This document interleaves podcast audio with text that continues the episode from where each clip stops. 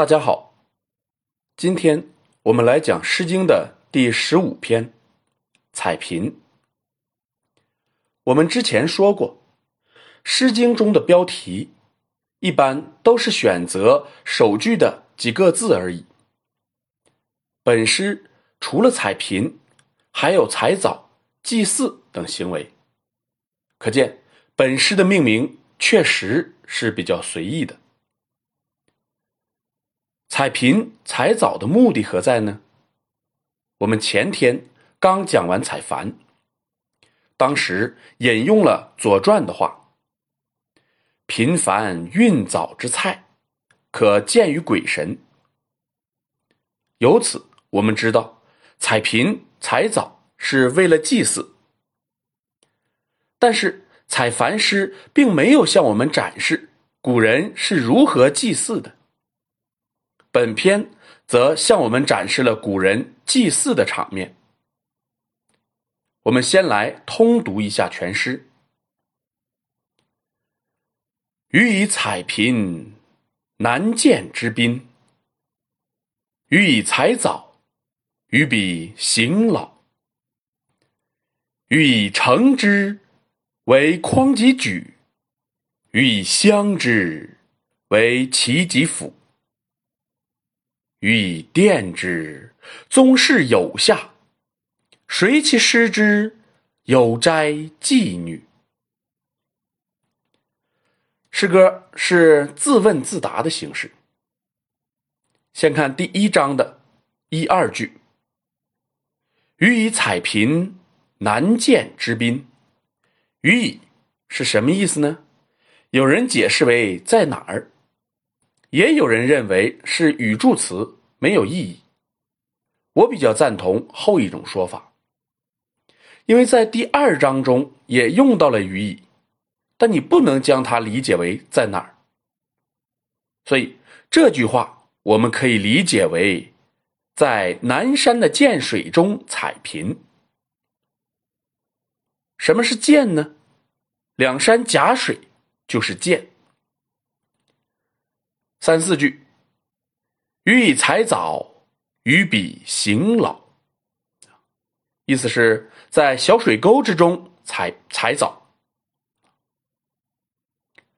行老指的是小水沟里流动的水。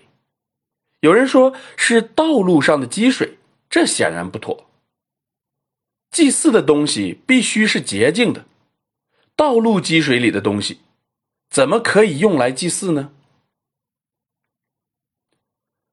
我们再来看第二章，予以成之，为筐及举。意思是把采摘的品枣装在方筐和圆筐里。古人对用品的界定是非常详细的。方形的竹筐叫筐，圆形的竹筐叫举。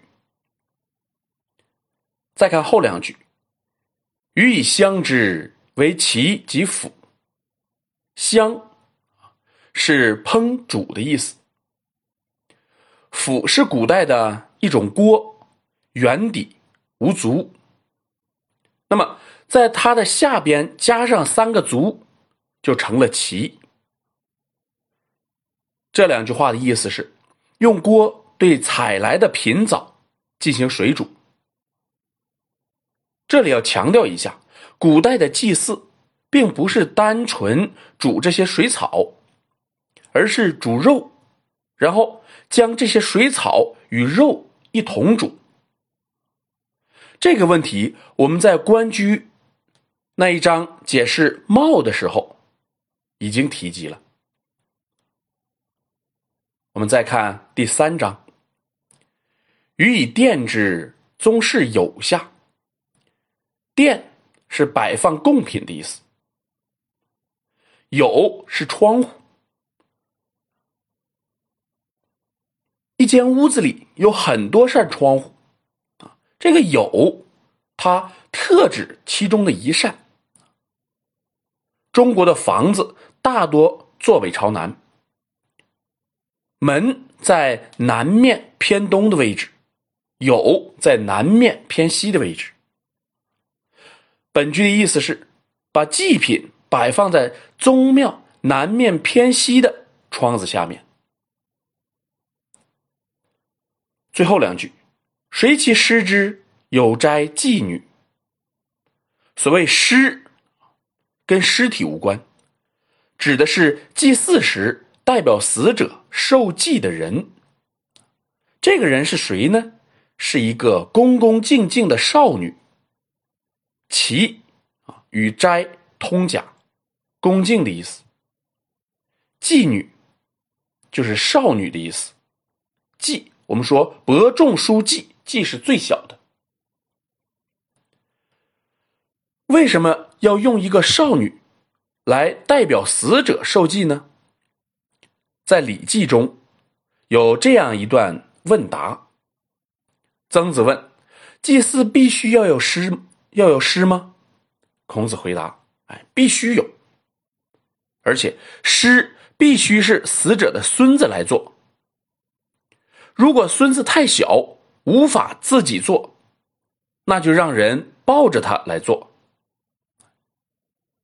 师徒两个强调的是祭祀死去的男子，若祭祀死去的女子，就要为女性死者别立一个女尸。所以这里祭祀的应该是女性死者。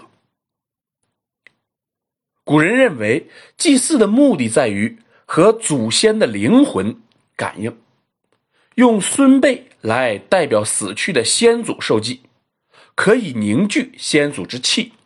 这种祭祀称作尸祭。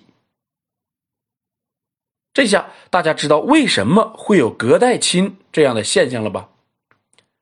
因为在某种意义上来讲，爷爷和孙子是同一个人。这样。这个场面，我们就多多少少了解了。好的文学作品要有情感才行，但本篇作品有情感吗？除了让人感到肃穆之外，没有。所以我们一定要知道，《诗三百》并不是篇篇都是好的文学作品。当然。不是好的文学作品，那不代表它没有价值，不代表它不是好的仪式性歌曲。